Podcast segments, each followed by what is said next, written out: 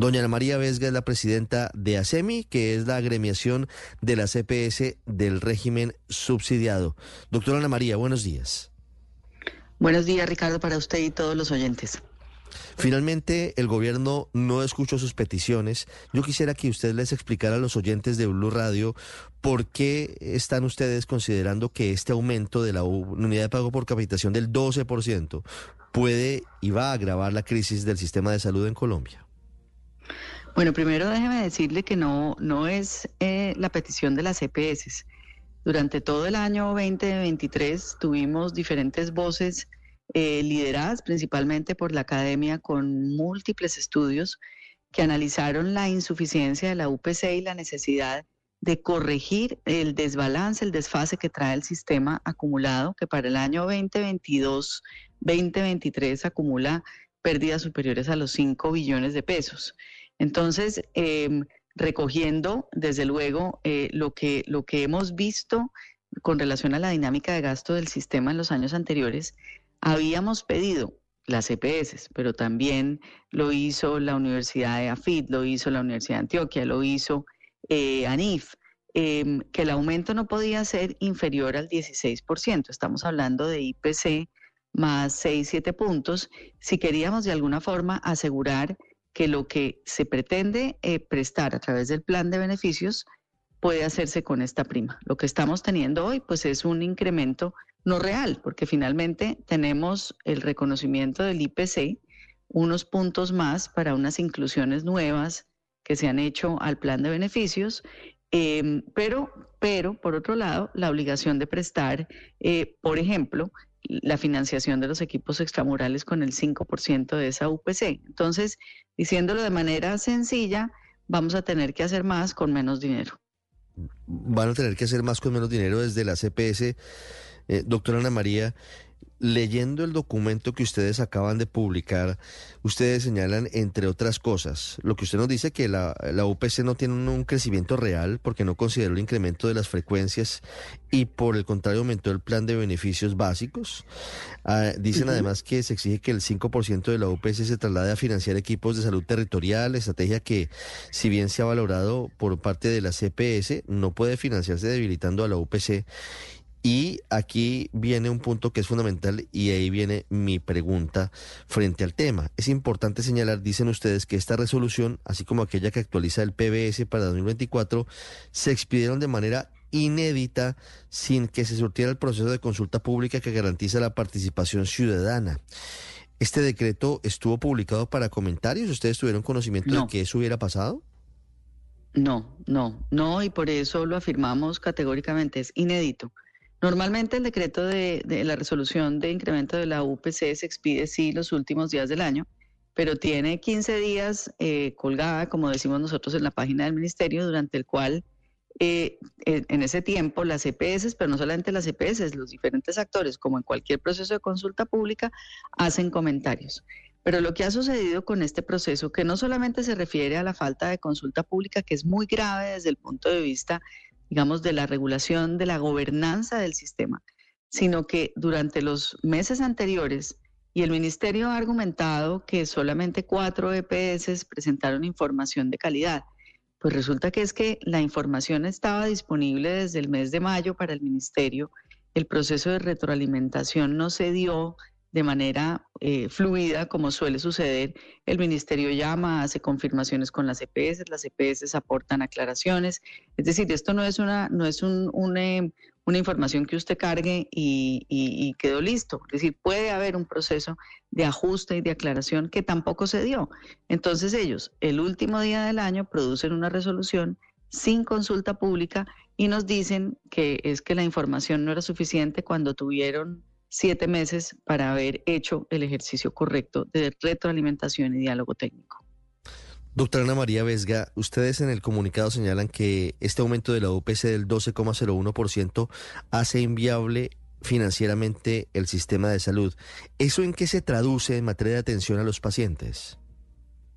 Pues mire, estamos viendo cada vez de manera más insistente y acelerada el deterioro en la atención a los usuarios, los múltiples llamados de proveedores, prestadores, advirtiendo que no pueden seguir prestando sus servicios. Lo vimos a final del año con, con un hospital de Antioquia, lo vimos con la situación de Cruz Verde a final del año también, y los pacientes se están quejando, los pacientes están advirtiendo que están encontrando dificultades, y desde luego que es así, porque lo cierto es que estamos cargando una insuficiencia y un desbalance financiero que se hace insostenible. Las EPS terminan el año 2023 con pérdidas superiores a los 2 billones de pesos. Eh, para el año 2023, sin contar acumulado lo que ya traemos, son más de 5 billones de pesos. Entonces, pues nosotros sí esperábamos que el ejercicio de la UPC hubiera sido capaz no solamente de corregir ese desfase, sino que realmente reconozca cuánto está gastando el país en salud. Y lo que estamos viendo es que pues eh, eh, eso no se dio y, no se dio además en el marco de la ausencia de diálogo, que es lo que más preocupa. ¿Cuántos pacientes o cuántas EPS como tal ya en plata blanca podrían verse afectadas por cuenta de esta situación? Todas. Estamos hablando de cuántas.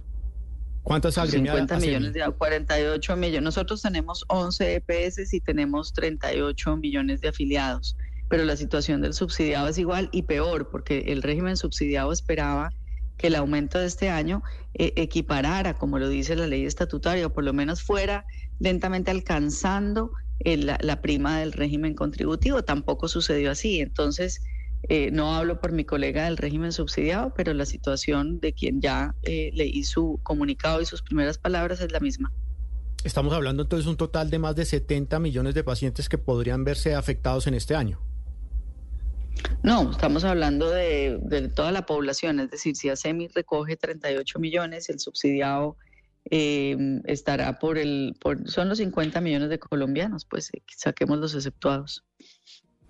En, todas, de todas formas, ¿en cuánto tendría que haber subido la UPC para por lo menos subsanar esos 2 billones de pérdidas de la CPS el año pasado o los más de 5 billones que ya tienen acumulados, como nos dice usted? Nosotros hablamos eh, y, lo, y lo hizo también ANIF y lo hizo eh, los académicos en Antioquia de, un incremento del IPC más 7 puntos, esos son el 16%.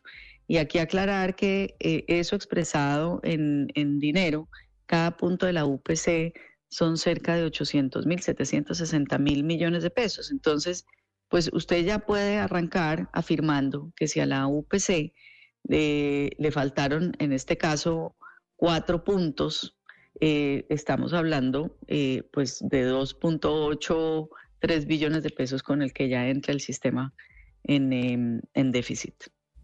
Sí. Doctora Ana María, quiero hacer una última pregunta frente a lo que se ha comentado en diferentes círculos ante la posibilidad de que el gobierno del presidente Petro de manera deliberada esté adelantando una estrategia con el fin de buscar que se pueda adelantar la reforma a la salud por vías distintas al Congreso de Colombia, es decir, a través de decretos, a través de decisiones que no pasen por el legislativo en vista de las dificultades que viene afrontando, y entre esas sería la posibilidad de, demorar pagos o de no aumentar lo que según las eh, cifras y estudios se requiere, por ejemplo, la UPC. Eh, ¿Qué opinión tiene frente a esas versiones que señalan eso? Que al final lo que el gobierno pretende es crear una tormenta perfecta que lo lleve a una reforma a la salud por vías que no tengan que ver con el Congreso y pueda hacer la reforma que pretende el presidente Petro. Sí, yo creo que las actuaciones del gobierno, las actuaciones y no actuaciones del gobierno eh, durante el último semestre reflejan eso. Ricardo, la realidad es que eh, terminamos el año, por ejemplo, y eso tampoco eh, ha sido muy público porque se, vino el fin de año y, la noticia no, no, no, no, se, no, no, no se conoció, pero terminamos el año sin el pago del mes de diciembre de los presupuestos máximos, por ejemplo eh, con unos anuncios del ministerio de unos recursos adicionales que va a tener el sistema, que esperamos que toman su tiempo, que tienen que tener su proceso, pero que desde luego pues no están irrigando como debe ser de manera oportuna el sistema. Entonces, si uno, eh, digamos, a esa inacción en la obligación de mantener debidamente financiado suficiente y oportunamente el sistema le suma que hay ciertas medidas, como por ejemplo esta que dispone la resolución de UPC de destinar el 5% de la UPC a, los, a la financiación de los equipos extramurales, tema con el que por demás los equipos extramurales eh, todos estamos de acuerdo, lo que no estamos de acuerdo es en que la plata venga de la misma UPC, esto se había caído por la Corte Constitucional en el decreto de La Guajira y sin embargo vuelve el gobierno y lo incluye en esta resolución. Entonces uno sí ve que por la vía de, la, los actos administrativos se empieza a asomar ese cambio de modelo esperado. Y por la vía de la inacción en los pagos y en el correcto financiamiento del sistema, pues se va generando un deterioro que, como lo hemos llamado nosotros, es insostenible, inviable, insalvable, salvo que hagamos rápidamente una corrección y un ajuste a los recursos que va a requerir el sistema este año.